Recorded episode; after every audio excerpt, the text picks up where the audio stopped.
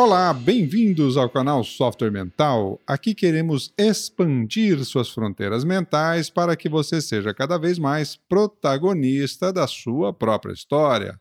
Vamos juntos? O tema de hoje é, nos traz aí uma perspectiva mais ampla a respeito da humanidade e das necessidades de conciliação de diferentes visões em relação ao, ao mundo de modo geral e às interrelações interpessoais, as relações interpessoais. Muito bem. Eu estou hoje aqui com. Esse aqui é um podcast diferente, é um podcast que eu estou com duas convidadas ao mesmo tempo aqui. Isso é um negócio inédito no software mental e eu estou bem faceiro para ver como é que vai ser essa conversa nossa aqui. É, eu estou aqui com a Luísa Burt. Bom dia, Luísa, tudo bem? Oi, Luciano. E com a Ana Paula Simões. Tudo bem, Ana? Tudo já, Luciano. Ana Paula Simões, vocês já conhecem bem, a nossa colunista aqui, especialista em educação socioemocional, principalmente nas organizações. Já é bastante conhecida nossa aqui. A Luísa, a gente está tendo um, um, privilégio de tê-la pela primeira vez. Luísa é psicóloga, terapeuta afirmativa, formada em sexualidade humana e pós-graduando em direitos humanos. Também é representante do Conselho Regional de Psicologia na coordenadoria da diversidade. Muito bem, minha gente. Eu gostaria de começar esse nosso bate-papo é, trazendo aqui um aspecto fundamental dentro do mindset da abundância das, do que a gente pesquisou, do que a gente analisou, que é a chamada visão multicultural. Visão multicultural é a nossa capacidade de lidar com o diferente, interagir de forma sadia com esse diferente, buscando justamente ampliar as nossas visões, a nossa percepção de cultura, a nossa percepção de valor, a forma como a gente consegue, então, pouco a pouco, ir aumentando, se eu pudesse dizer aqui, o nosso senso de universalismo ou seja, a nossa capacidade de interagir com diferentes culturas, estilos de vida, escolhas, tendências e interagir de uma forma sadia. É, eu quero começar trazendo a Luísa aqui para essa conversa, Luísa, para a gente começar um pouco, falando um pouquinho mais sobre a inclusão da diversidade, como é que você está vendo hoje a inclusão da diversidade na nossa sociedade atual. É, esse é um tema bastante amplo, né, Luciano? Mas de maneira geral, o que eu posso dizer é que cada local, cada cultura, ela tem as suas visões, né? Tem seus pensamentos, a sua forma de viver, que é muito diferente, né? Um dos, um dos outros. Uhum. Então, isso também é, o que provoca é que cada cultura, né? Cada sociedade, ela tem as suas próprias ignorâncias, elas, elas têm os seus próprios preconceitos, uhum. né? E a uhum. partir daí, então, ela vai se relacionando com o mundo. Né? Então, é uma questão que ainda tem muito a ser trabalhado. Sem dúvida. Né? Muito, muito caminho a ser andado, muito a ser é, ensinado, estudado, é, esclarecido. Compreendido, né? Exatamente. Legal, show de bola. Você sabe que é, um, um, um, fator aí que sempre é, a gente gosta de, de, destacar nessa, nessa, nessa relação com a diversidade é que quando a gente fala num mundo em transformação, é, uma, um dos grandes pilares dessa transformação, que foi inclusive tema de, um, de uma pesquisa aí da McKinsey, uma consultoria internacional, é, é, a, é, a, grande conexão global. A gente vem, com, nas últimas décadas, aumentando cada vez mais a facilidade da gente estar em qualquer lugar do mundo, né? Eu, eu lembro que antigamente, aí não é do tempo, do seu tempo aí, mas antigamente, quando a gente pensava em viajar para fazer uma viagem internacional, era um negócio complexo, era caro, era para pouca gente. E hoje, cada vez mais, as pessoas estão tendo uma facilidade de mobilidade, né, para a gente ir. Hoje a gente pode dizer que a gente pode ir praticamente em qualquer lugar é, a maioria das pessoas aí, tudo bem, a gente faz lá o nosso financiamento em 12 vezes, mas é, o fato é que se a gente quiser ir para algum lugar e conhecer algum canto do mundo, isso hoje é bem mais acessível do que era um tempo atrás. E, e, e com o processo da internet, então, da digitalização, isso aí virou uma, uma facilidade muito grande, porque é, é muito fácil a gente estar conectado com pessoas do mundo inteiro, né? E isso tem dois efeitos fundamentais que eu queria que você comentasse um pouquinho mais, depois vou, vou incluir a Ana nessa conversa aqui, que é o seguinte: é, o primeiro efeito é que aproximação não quer dizer conciliação. Então, é, nós estamos mais próximos das pessoas? Estamos mais próximos da, das pessoas. Isso significa conciliação de ponto de vista? Nem sempre. É, há ainda muita diversidade e, e de, às vezes dificuldade ainda de lidar com o diferente. E por outro lado, é, essa essa aproximação está favorecendo o processo coletivo ou ela está levando mais ao individualismo cada vez maior? Como é que vocês duas, eu quero gostaria de ouvir as duas nessa nessa nessa visão aí, como é que vocês veem essa situação hoje? depende muito de como cada pessoa utiliza isso, né? De como cada pessoa trabalha isso, né? Uhum. Como você falou, os meios de comunicação, né? A tecnologia ela pode ajudar que a pessoa se aproxime mais de conhecer mais, uhum. né? Sobre a diversidade, sobre o que é diferente, sobre o que ela não compreende. Uhum. Mas para isso precisa ter o interesse próprio de uhum. busca em relação a isso. Não, não tem como isso ser possível sem esse movimento. Claro que as informações também chegam muitas vezes sem a pessoa buscar, mas precisa haver alguma abertura da própria pessoa em relação a aprender uhum. em relação a isso. Aí a busca ela pode ser teórica, né, através de leituras, né, mas também pode ser prática, né, uhum. né, através de eventos, através de atividades, de vivências, onde ela possa entrar em contato com coisas que ela não conhece, que ela não compreende. Mas o essencial de tudo é que exista essa abertura. Sem essa abertura, isso não é possível. Sem dúvida. É, Ana. Tem, tem uma questão aí da, da facilitação tecnológica, por exemplo, né? Que antigamente, ah, quando não existia isso, a gente tinha uma tendência de conviver mais com aquelas pessoas mais ou menos da nossa patota mesmo, né? Uhum. A turminha do bairro. Do bairro, do, aqueles comuns que a gente já conhecia mesmo, né? Não era tão não, não, não havia tanta tanta troca assim de, de diferentes regiões e tal. Uhum. Se bem que depende, né? Eu sou de Brasília, por exemplo. Brasília é uma cidade meio peculiar nesse sentido, porque tem gente de tudo que é lugar do mundo e do, e do Brasil também. Uhum. É, então eu acabei convivendo com pessoas de muitas, muitas origens, ali na, na, na, minha formação mesmo. Mas isso não é uma condição convencional, vamos dizer, né? A pessoa mora no Rio de Janeiro, ela está acostumada a conviver com as pessoas ali, do bairro dela. Uhum é, da região dela mesmo, não tem tanta gente de outros lugares. E assim vai, né? Dependendo de onde a pessoa mora, tem a turma mais próxima dela. É, hoje, a gente tendo essa questão das redes sociais, por exemplo, você consegue acessar e internet e é, buscas né, do Google e tal, você consegue acessar e saber notícias, saber o que está acontecendo e, e, ser próximo, né, como você diz, uhum. ter uma, um contato real com pessoas do mundo inteiro. Por outro lado, é assim, a gente pode até estar tá buscando contatos com pessoas do mundo inteiro é, com objetivos diferentes. Por exemplo, a pessoa pode estar fazendo isso para compreender mais coisas diferentes em lugares diferentes e, ampliar a sua visão de mundo, ser uma pessoa mais é, flexível, né? mais, mais, é, mais criativa, por exemplo. Mas a pessoa pode fazer isso também só para reforçar o que ela já acredita. Ela vai encontrar os iguais uhum, a ela lá no uhum. Japão, lá na China, lá não sei aonde ela vai buscar as suas tribos, a sua tribo espalhada pelo mundo. E ela acaba somente eh, tendo contato com informações que apenas reforçam o que ela já acreditava a respeito dela mesma. Uhum. Então tem as suas vantagens e tem as suas desvantagens. E às vezes até eh, eu, eu, observo que às vezes a pessoa até olha o diferente, mas ela não olha o diferente para poder entender mais. Não, ela olha o diferente para reforçar que ela está certa. Uhum. Ó, tá vendo esse povo aí que é diferente de mim? que pensa desse jeito, tudo maluco, tudo doido, tudo fazendo bobagem, tudo se dando mal. Quer dizer, é, é, é, como se fosse a, a, diversão né, do pessoal é ter em que jogar pedra. Né? Sim, então eu preciso achar o diferente para eu me juntar com os meus iguais e jogar pedra no cara diferente. E aí eu tenho. E como é um público à distância, fica fácil de jogar pedra, né? É, Porque ele não é. revida. É. é. As pessoas estão muito corajosas na rede social, né? Uhum é, colocam e falam que bem entende e achando que estão protegidas aí pela distância física, e então se veem muito corajosas para é, até mesmo é, ofender e, agredir verbalmente aí as, as pessoas né, que pensam de uma forma diferente. Isso é realmente ainda acontece muito e é uma, é uma, uma condição realmente lamentável que ainda aconteça. Né? Ô Luísa, dentro da tua experiência, é, dentro da, da, da, dessa questão, por exemplo, dos direitos humanos. É, isso, isso como é que como é que você está vendo hoje os avanços da nossa sociedade em relação aos direitos humanos? Ou seja, se há uma predisposição maior das pessoas a isso, me parece que há muito mais gente hoje já discutindo esse assunto abertamente.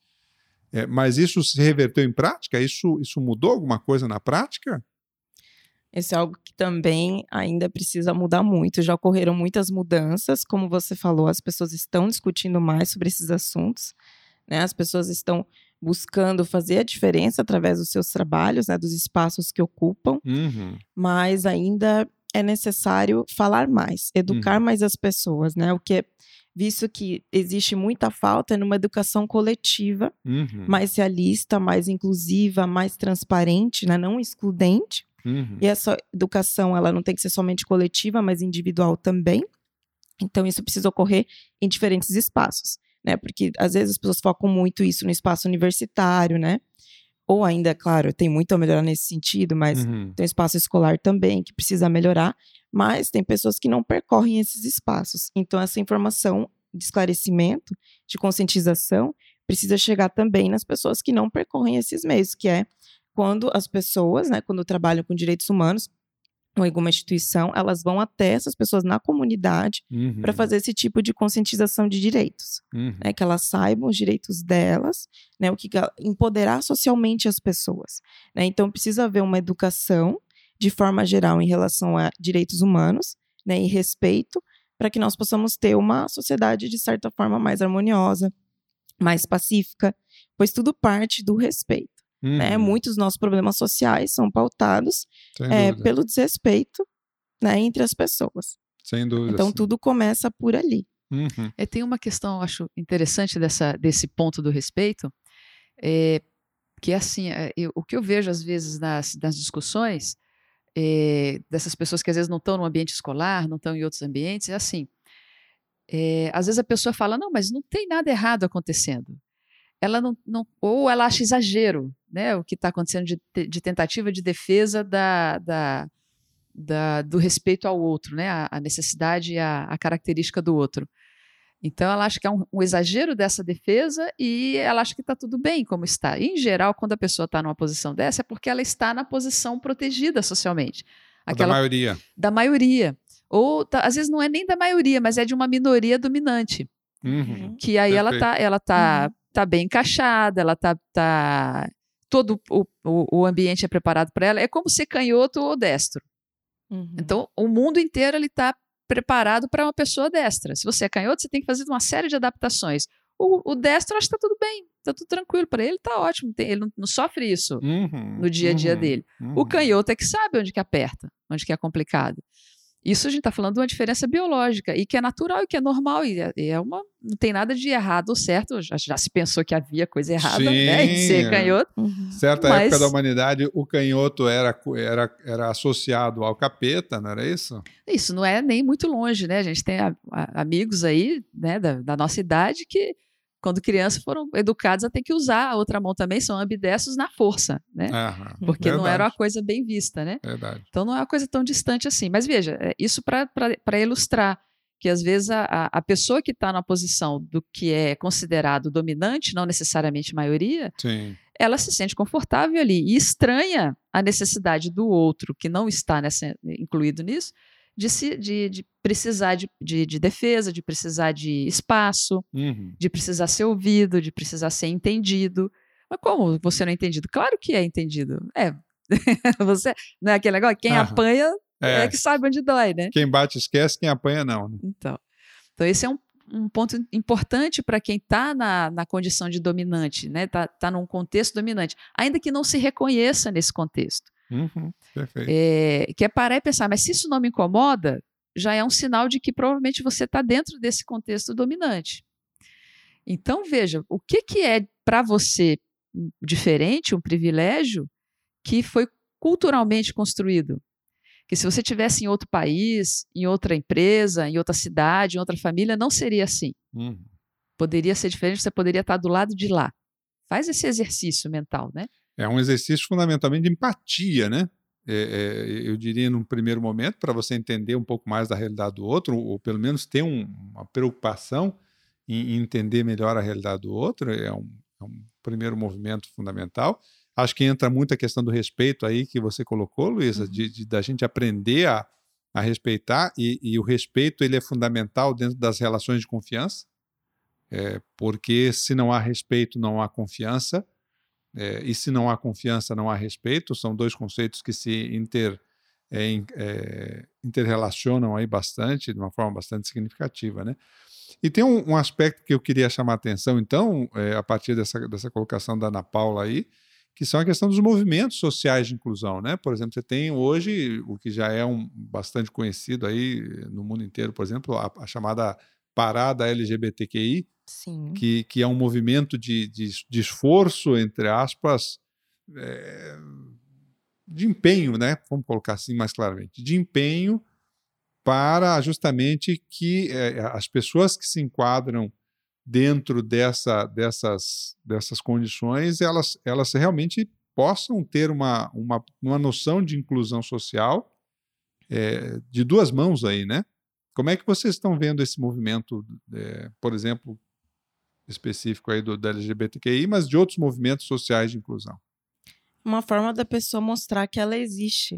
Uhum. Né? Porque uma coisa é você ouvir falar, você é, ter um amigo ou uma amiga, mas coisa é você vê muitas pessoas em pró né, de uma mesma busca de direitos. Uhum. Aí você vê que são muitas pessoas, né? São chamadas de minoria, mas na verdade são, de certa forma, vamos dizer assim, maiorias que são invisibilizadas. Uhum. Né? São muitas pessoas. E quando você vê esses movimentos, você vê a concentração dessas pessoas. Sem dúvida. Tem uma forma delas mostrarem: olha, eu estou aqui, eu existo. Uhum. Né? E tem a questão do movimento negro também, do movimento das mulheres. Uhum. Pois é, você sabe que isso eu, eu acho uma, uma loucura da humanidade, para ser bem sincero com vocês, porque é, você considerar a mulher uma minoria é, é, é um negócio que parece doido, mas que é uma realidade em função de todo um processo machista, por exemplo, que há na nossa sociedade, né?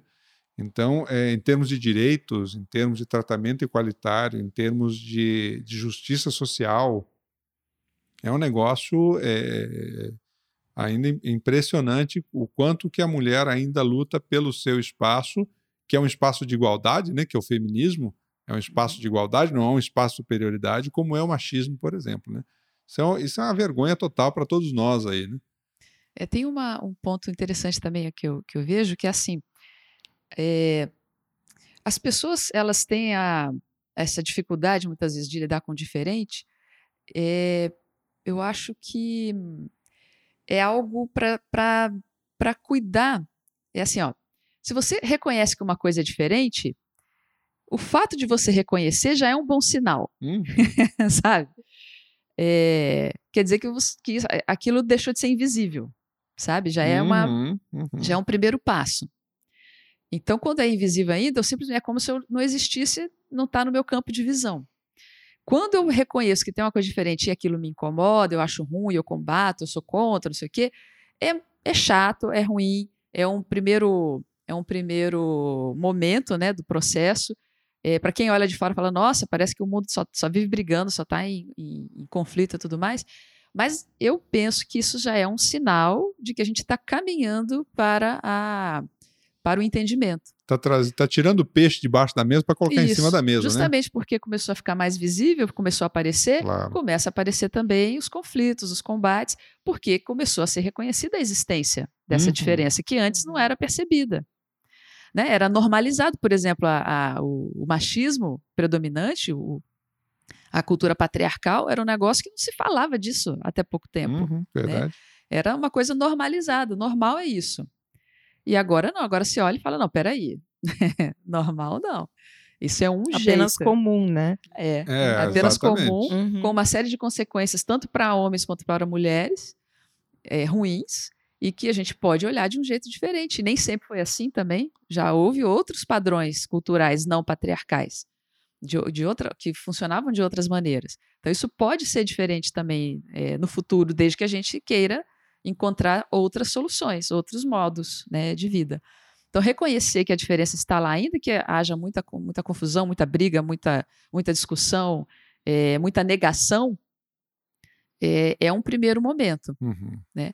Dá a impressão que as coisas estão piorando, mas eu penso que as coisas estão melhorando, porque parecer que está tudo bem com um, todo um grupo invisibilizado, né? Como se diz, todo um uhum. grupo invisível para, para os demais, isso é que eu acho problem, bem mais problemático. Sem dúvida. A, a, o, primeiro, o primeiro sinal de que a gente caminha para a saúde é, é a admissão da doença. Né? Uhum. Ou seja, o conflito ele, ele, ele nasce como um, uma etapa fundamental para que a gente comece a identificar que tem alguma coisa que realmente precisa ser tratada, né? Eu queria perguntar para a Luísa, posso claro, perguntar uma coisa? Total, aqui pode tudo. Que é, isso é uma, uma questão que me, me intriga, porque assim, a, eu né, tenho convivo com muitas pessoas de várias gerações, eu percebo, por exemplo, é, entre os meus pais, entre pessoas mais idosas e tal, não é sempre assim, mas eu percebo aquela questão da dificuldade, que a pessoa foi criada num, num contexto e num, num, padrão em que aquilo não era nem percebido, e hoje ela está impactada por todas essas coisas vindo à tona, aparecendo, e, e nem sempre é má intenção da pessoa é, a, a, reação que ela tem. E é, eu vejo uma certa dificuldade de, de como lidar, como é que eu vejo isso, como é que eu revejo os padrões pelos quais eu aprendi a ver o mundo. Então, é, você que trabalha nessa área, né, especialista nisso, que tipo de orientação se poderia dar né, para a pessoa para ela, ela conviver com essas mudanças né, que estão acontecendo e que o mundo está diferente e vai cada vez aparecer mais coisa diferente por aí.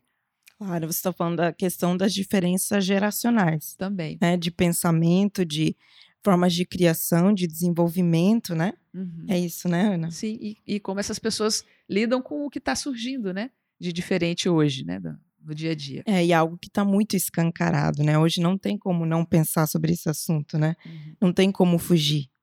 Né? Mas como eu mencionei anteriormente, né?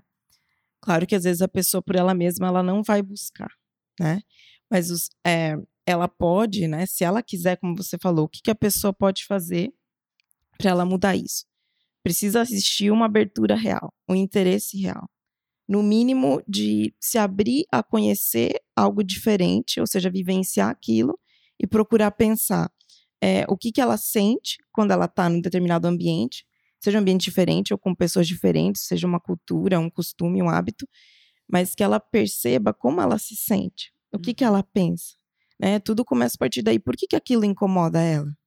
Né? Como uhum. você falou, tem muita questão da educação, né? Então, assim, é preciso uma flexibilidade de pensamento, uhum. mas que muitas vezes não é possível.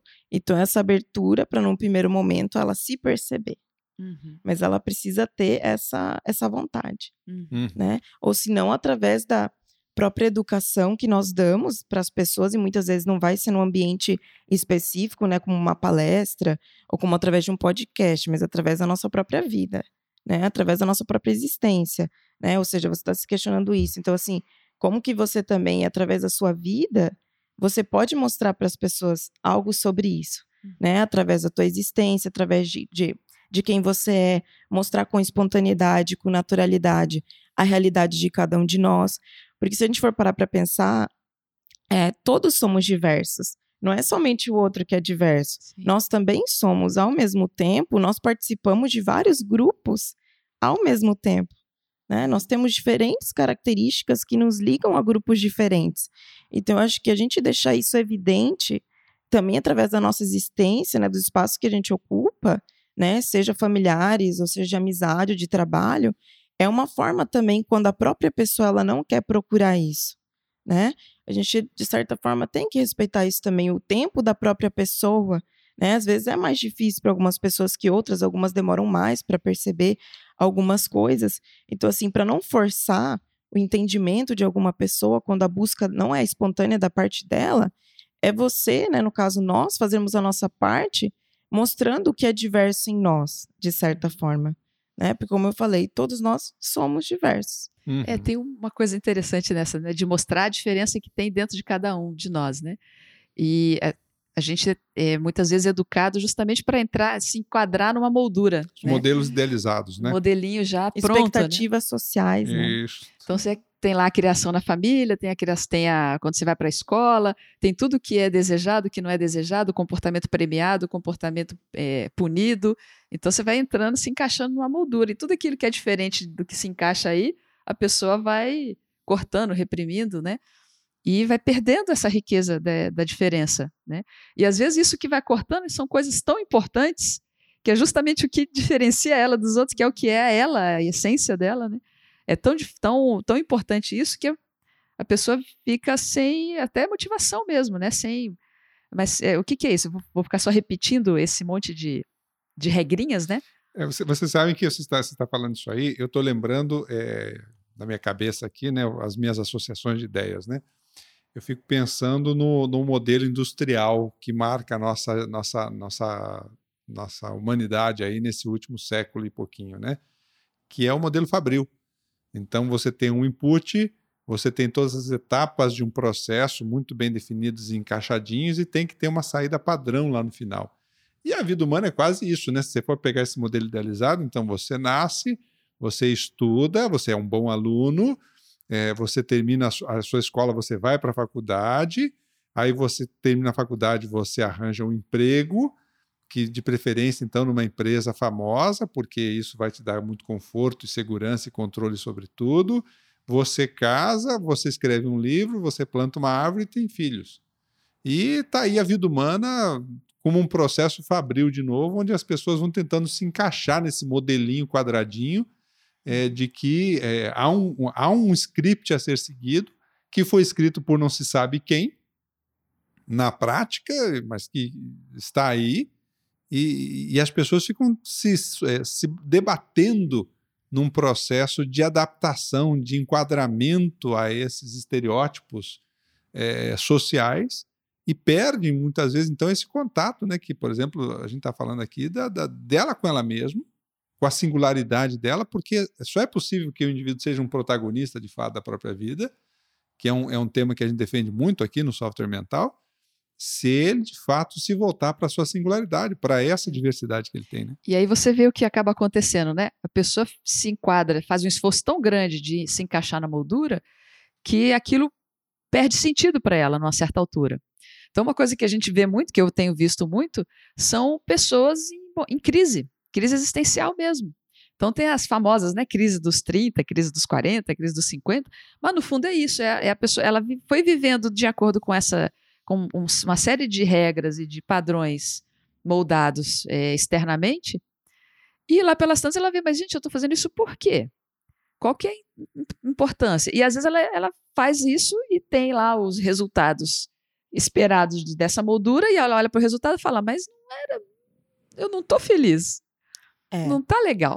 Aí a pessoa ela não é autêntica, né? Ela se prejudica, uhum. ela se submete, ela deixa de agir com uma coerência interna e externa, uhum. né? Não age de acordo com os reais pensamentos dela, os reais sentimentos, os reais comportamentos, e isso faz mal para a qualidade de vida dela, com toda certeza, e muitas vezes a longo prazo, às vezes a pessoa não revê isso, não muda isso, justamente por atender expectativas sociais, né? Viver é, de acordo com o que a sociedade pensa que é adequado, né? não pensando o que é importante para ela mesma, mas também por conta dessa influência social, né? Por conta dessas mensagens muito negativas que muitas vezes são faladas a respeito é, de pessoas que, vamos dizer assim, fogem de um suposto padrão. Né? Uhum. Né? Elas crescem, se desenvolvem ouvindo coisas extremamente negativas. Então, ela pensa, eu não sou isso que eles estão falando, eu não sou assim. Né, claro. Ela, ela não quer agir daquela forma, mas muitas vezes para a pessoa se aceita, ela age da forma que ela não é. E isso causa muitos danos, né? Uhum. Psicológicos ou de qualidade de vida, realmente. Né? É, você sabe que eh, a, a minha é, sensação, e isso é uma sensação, não é uma, não é uma certeza, não é um, um, um ponto de vista fechado, mas é, me dá a impressão que quando a gente rotula alguém, é, inevitavelmente é uma coisificação da pessoa. Porque você deixa de olhar ela, então, com esse olhar de humanidade, uma pessoa que tem sentimentos e que está buscando a sua inserção dentro do grupo, porque isso é um, é um impulso fundamental da, da espécie humana, a, a, fazer parte do grupo, ou estar dentro de um grupo. E, e quando a gente rotula alguém de alguma forma, é, há uma coisificação das pessoas, há uma, uma desumanização do indivíduo que está ali, que tem sentimentos, que tem, que tem as suas dificuldades de adaptação, de integração e por aí vai. Tem um ponto dessa questão da, da moldura que a gente estava falando, que eu acho interessante também, porque aí acontece a crise, né? da vida, na vida da pessoa, ela olha aquilo e fala: nossa, mas não é nada disso. Ou não é bem assim. Alguma coisa até é válida, mas algumas coisas não. Não está legal. Eu preciso de me sentir mais plena nas, nas minhas coisas, por exemplo. Né? A pessoa começa a fazer esse tipo de, de pensamento. E aí tem toda aquela questão de superação para ela, ela botar isso para funcionar. Tem que usar coragem, né? Porque tem toda a pressão externa para de conformidade para se manter é, de acordo com o que supostamente se espera. Então ela precisa de ter a coragem interna de desafiar e de, de é, se expor e consigo próprio também, né? Porque até certo ponto, se eu me submeti à moldura, é porque eu me convenci de que aquilo ali era real, era verdade. Então também preciso refazer na minha cabeça, desfazer a minha crença de que aquilo é o real, é o certo. Então, isso também dá um trabalho, é uma coragem aplicada dentro de si mesmo, para daí aparecer né, para o outro. E aí, o que eu vejo, às vezes, a pessoa quando faz isso, eu acompanho algumas situações assim, é que a hora que ela começa a aparecer ela de verdade, aí vira assunto, né? Você viu o que, que fulano fez? Nossa! É. Mas, gente, quem, quem diria? É. Vira o assunto Vira da hora. Assunto. Quer dizer, e aí isso cria toda uma marola, todo um, é. um movimento que por um lado tem a, é, é, chato, incômodo e tudo mais, mas tem um, o, o, processo da inspiração também. Outras pessoas que não fizeram o movimento, a hora que olha aquilo, fala, olha, então dá para fazer. Sim, isso dá força para as outras uhum. pessoas também poderem fazer, mesmo que ela vê, nossa, essa pessoa tá tá bancando isso, ela tá se é. mostrando, que corajosa, porque ó, é difícil no mundo que só diz coisas negativas sobre sim. você. E ó, né? continuou viva, continuou sendo aquela pessoa bacana, eficiente, é, competente, tarará, tarará, que era, que sempre foi. E cumpre os seus compromissos. E, seus, e, e, que só mostrou que antes ela escondia, que ela não, não se sentia é, é, aceita, né, livre para expressar. Mas uhum. ela não uhum. deixa de ser quem ela sempre foi, né? Então, lá pelas tantas, os outros se convencem, não, ela tá lá, realmente, é, é a mesma pessoa dá para continuar confiando, dá para continuar amando, dá para continuar se relacionando. Ela só, na verdade, é até mais interessante. Sim, a pessoa ela se mostrando, ela está se ajudando, mas é algo que não é somente individual, né? É para todas as pessoas. Ela está ajudando outras pessoas a também se empoderarem, né? Uhum. A também poderem fazer isso por si mesmas. Ela vê, nossa, fulano tá ali, tá conseguindo, tá fazendo, tá sendo difícil, mas eu também posso tentar, eu também posso fazer isso, eu também uhum. posso viver melhor né? Uhum. Com mais autenticidade, né? Uhum. Com mais liberdade. Ô Luísa, quando eu te apresentei aqui, minha amiga, eu falei que você era terapeuta afirmativa. Uhum. Mas eu acho que muita gente não sabe o que é isso, então vou pedir para você falar e vou, e vou emendar a partir da tua, a tua explicação do que, que é o terapeuta, essa, essa terapia afirmativa. É, qual é o, o, o, o empenho das pessoas que você, então, dentro da sua prática, dentro da sua experiência, quais são os principais desafios das pessoas que estão passando pela terapia afirmativa para buscar esse espaço na sociedade que a Ana Paula está trazendo para a gente aqui. Uhum. A terapia afirmativa é uma terapia que ela trabalha pela visão de que não é orientação afetiva de uma pessoa ou sexual e, e também não é a expressão de gênero em si que causa conflitos nela uhum. mas sim a visão que a cultura tem, a visão que a sociedade tem. Né? Isso que acaba prejudicando o indivíduo, uhum. que também passa a se ver a se observar de acordo com essa imagem, né? com essa visão que ela está recebendo Ou de quem com esse rótulo. a cria, né? Uhum. Desse rótulo, exatamente, né? Ou seja, a pessoa é muitas coisas, ela tem muitas características, mas ela tem um aspecto da, da identidade dela magnificado, né? A pessoa vira aquele rótulo ambulante, né? Ou de sexualidade, ou de gênero, né? Por uhum. exemplo, uma pessoa que é trans, né? pessoa, você, você vê a pessoa trans, você pensa só nela como uma pessoa trans, uhum. né? Uhum. E ela é muitas outras coisas. Então, assim, o que é visto muito na terapia e trabalhado, é essa busca de integrar, né, internamente, externamente, o que, que a pessoa realmente sente, né? Uhum. Ou seja, né, os pensamentos, comportamentos, os sentimentos, né, que ela perceba e diferencie é, qual é a visão da sociedade, né? E o, o impacto que isso tem na vida dela, uhum. que ela consiga perceber que como ela se vê e se sente muitas vezes, a maior parte das vezes tem relação com essa visão negativa, uhum. né? Muitas pessoas, mesmo depois de trabalharem esses aspectos, elas de certa forma, ainda carregam isso dentro delas. Incorporaram e, e, e não é simples Não é simples, exatamente, porque nós nascemos em culturas que têm muitos valores arraigados e a gente mesmo buscando trabalhar, de certa forma, ainda tem algo. Uhum. Não estamos totalmente livres, nem separados da nossa cultura e muito menos dos preconceitos que a cultura carrega. Então a pessoa ela precisa trabalhar também esses preconceitos dentro dela, uhum. porque todos nós temos, né? Sendo ou não uma pessoa que se relaciona com alguém do mesmo sexo, ou que tem uma vivência diferente de gênero, né, do que é colocado como entre aspas padrão, todos nós temos esses preconceitos para trabalhar, porque a gente está dentro dessa cultura que é uhum. preconceituosa uhum. em relação a algum tema. Sim. Né? É a dificuldade de lidar com o diferente que a gente estava falando aqui, né? E você sabe que tem um, um, um, ponto aí bem sensível que você colocou em relação à questão do preconceito, porque o preconceito é, ele é mais notado quando ele trata dessa de determinados grupos humanos mais significativos que antes eram invisíveis, então como a gente falou, que agora estão podendo manifestar mais aí a sua, a sua voz. E, e, mas tem um, um, aspecto que é mais sutil, às vezes, do preconceito. E, e aí, se vocês me permitirem, eu vou contar um, um, uma, um show de humor, um stand-up de, uhum. uma, de uma moça na Argentina, em que é, ela dizia assim: Olha, é, eu sou gay. E, e, aí eu vou encontrar com minhas amigas, ah, eu também conheço uma pessoa gay, você quer que te apresente? E ela fala assim, como se fosse assim, né? Ah, eu tenho um amigo hétero, você quer que te apresente? Ou seja, ninguém faz isso, tá certo? Ah, você é hétero? Ah, legal, eu tenho um amigo hétero, quer que te apresente? então, o, o, preconceito, ele vem é, dissimulado em, em, Às vezes a pessoa não se percebe que nesse, nesse tipo de atitude ela está sendo preconceituosa, ela está evidenciando e, e tratando de uma forma especial o que não deveria ser especial. Porque é da relação humana, é do dia a dia, é uma coisa comum. Então, é, é, é curioso que muitas vezes o preconceito e a dificuldade de tratar com o diferente, ele se esparrama no, é, em todos os grupos, na verdade, né?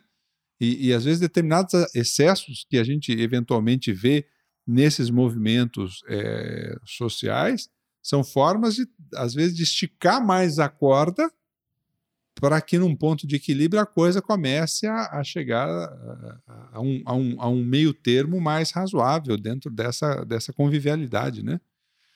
É, o, o, o, Ana, queria que você colocasse aí a sua, a sua percepção dentro desse processo aí da, da, da, da do preconceito mais, mais sutil. O que é que te chama a atenção dentro desse, dessa tua visão aí, por exemplo, das empresas? E depois eu quero que a Luísa fale em relação ao set terapêutico, eventualmente, aí como é que ela percebe essa, essa inserção, inclusive da pessoa que ela está na, na, na, inclusão da, da, da de, buscando o seu espaço, quando às vezes ela tem dificuldade de lidar com. Ela mesma também tem dificuldade de lidar com outras diferenças, né? Uhum, é verdade. Sabe que tem um, esse caso que você falou aí, né? Da, essa curiosidade, né? Esqui, esquisitíssima. Você tem uma amiga, um amigo gay, então vou te apresentar, então. Mas eu já vi também assim. É, uma vez eu estava conversando com uma pessoa, ela falou assim: Ah, puxa, que legal, acho tão bacana, assim, você é uma pessoa tão legal. Então, eu gosto muito das pessoas gays. Aí, mas assim, aí eu fiquei olhando aquilo, aquilo é estranho, porque por que ela associar o fato da pessoa ser gay a gostar das pessoas gays, porque tem gente gay de todo jeito. Como tudo, né? Sim. Assim como, como tem tudo. gente hétero de todo jeito. Quer dizer, na verdade, são pessoas. Sim. Então tem pessoas de qualidades e, e, e falhas, né? E fissuras ah, de toda maneira, de todo modo. Não é porque ela é gay que ela é legal, não é porque ela é hétero que ela é hétero legal. que ela é legal. Então, também é uma espécie de preconceito. É, é uma né? generalização, né? É, exatamente. É uma generalização como se fosse salvo-conduto. Ah, você é gay, então você é, é, é legal, é. cool, é... é. Você é, criativo, cri... né? Você é. diferente, artista, né? As pessoas pensam isso também.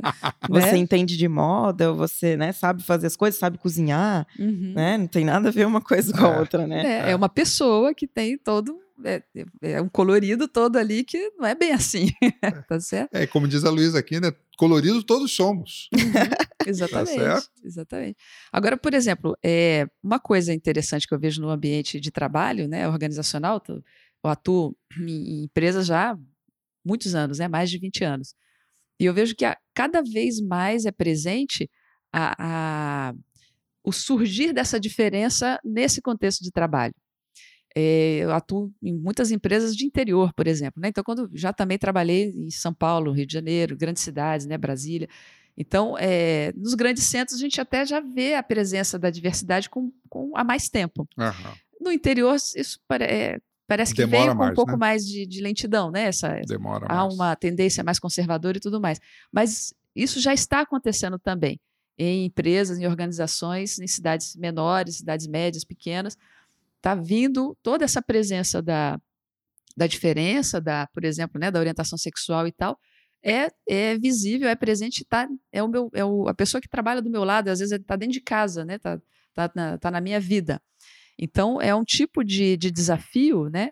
É, por isso que eu fiz a pergunta, né, que, da, da forma de, de, de criação da pessoa e como ela faz para lidar com isso, porque ela gosta dessas pessoas mesmo. Mas essas pessoas que estão demonstrando essa diferença estão desafiando uma crença muito forte e, e arraigada dentro dela. Uhum. Então, não, nem sempre é má intenção da pessoa o preconceito, nem sempre é má intenção. É, ela quer gostar, ela quer continuar gostando do outro, só que é, aquilo está muito difícil para ela ah, engolir. Ah, não é. sabe lidar, né? Uma é. vez uma pessoa me falou assim: olha, eu, eu, eu vejo duas pessoas, né, dois homens ou duas mulheres, por exemplo, andando de mão dada na rua, aquilo me, me dá um incômodo muito grande. Eu sei que é errado isso, eu me sentir incomodado, mas eu me incomodo. Então, você vê, a pessoa está sofrendo com isso. Ela é. sabe que é errado isso, é. mas ela está admitindo que ela está sofrendo com é. isso. Né? Então, já é um primeiro, um primeiro passo. É isso que eu tenho visto, pelo menos. Né? Existe um, um, um ajustamento que está acontecendo, as pessoas estão começando a olhar. Tem os que exageram, né, que querem combater como se aquilo não existisse, mas tem as pessoas que estão começando a querer, não, peraí, essa pessoa que viveu comigo, que eu criei, que eu ajudei a criar, que eu botei no colo, como assim? Ela, ela continua sendo quem ela é. Como é que eu vou. Eu tenho que deixar de gostar dela só porque ela tem uma orientação sexual é, diferente do que eu achava que era o certo? Que eu já estou vendo que não é bem assim também. Uhum. Mas eu sofro com isso. Como é que eu faço para lidar com esse sofrimento? Né? Aqui é o, esse é o ponto aí, né? Uhum. Uhum. Luísa, e no SESC terapêutico, o que, que você vê de desafio em, em relação a, a, não só a essa, então, essa condição social, mas a questão do próprio indivíduo e da aceitação dele e, e das características dele? Então, o que é possível notar muitas vezes é que mesmo que a pessoa ela já tenha compartilhado com a família, com os amigos, né, que ela já vivencie isso assim de uma forma que não é escondida, muitas vezes ela, mesmo em ambientes seguros, ela não se sinta à vontade de expressar afeto, uhum. né? Ou de agir com naturalidade com o parceiro ou com a parceira. Né? Isso acontece muito porque o okay, que a gente sabe que em determinados ambientes realmente é um risco. Né, uhum, né? Inseguro, uhum. alguém pode te agredir de alguma forma, verbalmente ou fisicamente, mas tem ambientes que muitas vezes a pessoa sabe que é um ambiente seguro e nem assim ela não ela não demonstra que a pessoa que uhum. ela tá junto é parceiro ou parceira dela. Uhum. Né? Uma uhum. outra coisa que acontece muito entre a própria comunidade né, LGBT é que muitas vezes eles, entre eles, é, não se reconhecem ou não se aceitam também. Uhum, né? Por exemplo, uhum. é, querendo ou não, se a gente for para pensar, existem estereótipos do que você é ser gay, certo? Ou do que é você ser transexual ou transgênero. Então, quando uma pessoa age fora daquele estereótipo que é esperado para aquela pessoa, o outro estranha. Mas espera aí, como assim? Mas você não é gay? Por que, que você está agindo dessa forma? Uhum. Né? Ou seja, é, querer que o outro seja mais afeminado, ou que o outro utilize, é, pinte as unhas, ou que use maquiagem, ou que use uma roupa é, mais feminina quando hum. é um hum. homem gay, sendo que existem muitas maneiras de ser homem, existem muitas maneiras de você expressar, né, como você se sente como pessoa, e muitas vezes a pessoa pode ser gay, ela não quer se expressar daquela maneira. Uhum. É, ela às vezes tem uma uhum. expressão mais masculina, e nem por isso tá negando ou reprimindo alguma coisa, né, de dar a entender que as pessoas elas podem é, se expressar de formas muito diferentes. Então, quando alguém dentro da própria comunidade tem um comportamento que é diferente do esperado, ou diferente do que as pessoas reconhecem como sendo algo próprio, né, do que seria ser LGBT, aí as pessoas ficam, mas, mas espera aí, não, mas as pessoas excluem as outras, né, deixam essa outra de fora. Que interessante. Né? Me lembrei lá daquele documentário Laertice, né? Ah, sim. Depois assiste, a gente tá na Netflix fazendo propaganda aqui. Ah, Laerte. Laerte, que o Laerte é aquele cartunista brasileiro, né? Uhum. Super é, renomado, muito bacana as, as artes né, dele. E a uma certa altura da vida dele, já depois de ter tido filhos, de ser avô, inclusive, ele é, decidiu a, assumir, né, uma, ou expressar uma a expressão de gênero feminina, né? Então ele é uma mulher trans hoje. Sim, aí justamente como ele se identifica com ser mulher, né? Hoje ele ele requer né, que as pessoas também chamem ele no feminino. Isso. Né? Então hoje ele seria ele, né? Na verdade, ela, ela seria uma avó seria Isso. uma mãe, né? No, no documentário, seria uma artista. É. Isso, é. no documentário até tem um, um trecho lá que o, o, netinho dele continua chamando ele de avô e na verdade os, os, o filho pergunta, né? Mas olha só, ele, ele já tem duas avós, parece que a outra é, também é, é, são duas mulheres, então ele tem três uhum. avós e ele não tem um avô tudo bem ele continuar te chamando de avô. Aí o Laerte, ah, Laerte, ah, Laerte exatamente. Faz, a, faz uma, abre uma concessão. Não, tudo bem, tudo bem. Ele, ele pequenininho pode chamar criança. de vovô, a criança não tem nada. E uma questão, o Laerte fala isso, né, lá na, no documentário, que é, ele, ele, se, ele é cobrado por ser uma mulher trans de ter certas características que são supostamente marcantes, né, ou, ou identificadoras, né, da condição de mulher trans. Então ele disse que já perguntaram para ele, ah, tá, você é uma mulher trans, mas cadê seus seios? Uhum. E ele está ainda na decisão, né? Se coloca, se não coloca, ainda está tá, uhum. tá chegando a uma conclusão sobre isso, mas não é a pressão externa que é um elemento para essa decisão, né? É, uhum. a, a, é, é justamente de novo aí esses estereótipos que querem, querem enquadrar e rotular, né? E isso, se a gente for expandir, por exemplo, para a questão de direitos humanos, é, dentro de um escopo mais amplo, é, é, o mesmo modelo mental. É o mesmo tipo de mindset que leva as pessoas ao preconceito, então, em relação à cultura, em relação à classe social, em relação à questão da, da etnia. Da, etnia. Né?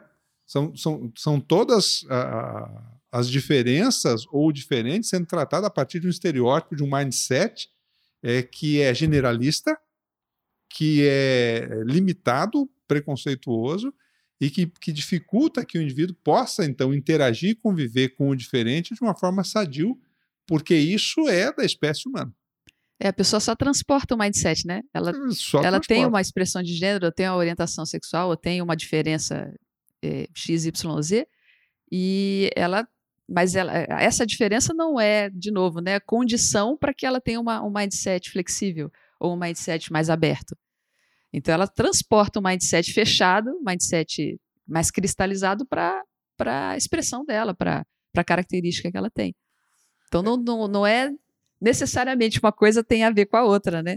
É. A pessoa pode ser preconceituosa num contexto que a maioria das pessoas poderia achar, nossa, mas você é preconceituoso? Imagina, ela é objeto de preconceito e é preconceituosa? É. É isso mesmo. Sim. É isso mesmo. Minha gente, nós estamos aí já chegando basicamente ao final do nosso podcast. Luiz, as suas, suas pa palavras finais, considerações finais aí do nosso bate-papo aí. O que, que você deixaria de mensagem para a turma? Ah, eu gostaria que de, assim, de provocar uma reflexão nas pessoas para que elas pensem na responsabilidade que elas têm em relação ao bem-estar que elas proporcionam a outras pessoas, porque o entorno ele influencia em como as pessoas vão se sentir com elas mesmas. Então, assim, qual que é a responsabilidade de cada um de nós na promoção de bem-estar com outros seres humanos? Uhum. A gente alimenta esses sistemas de opressão, esses sistemas que invisibilizam pessoas, que marginalizam pessoas, ou a gente tem uma atitude que ela inclui mais, que ela acolhe mais, que ela que ela faz a pessoa poder ter uma qualidade de vida melhor. Uhum. Né? Então, assim, pensar qual é a parte de cada um de nós e como nós estamos vivendo isso. Legal, show de bola. Ana? Esse é um tema muito bacana, né? Eu acho que a, a, a gente. Tem muito a, mais para explorar. É né? verdade. E a questão da, da de, de, de, lidar com o diferente, acho que isso é importante, né? Lidar com o diferente não é só o, o, o diferente no outro, é o diferente em mim também. Né? Se a pessoa tem dificuldade de respeitar o diferente no outro, ela muito provavelmente tem dificuldade de respeitar o diferente dentro dela. Uhum. A hora que ela consegue enxergar esse diferente dentro de si mesmo, ela vai encontrar um caminho para respeitar o do outro também. Porque se ela precisa se expressar, ela vai sentir na carne a necessidade dessa expressão. E aí a, a tendência, a possibilidade dela ser mais empática, ela, ela vai acabar é, melhorando nisso, né? Porque ela vai ver, puxa, ele está sentindo uma coisa que é parecida comigo. A diferença pode ser muito diferente. Uhum. Mas o fato de eu respeitar a minha diferença dentro de mim me faz ser mais flexível, mais aberta a respeitar essa diferença no outro também, certamente.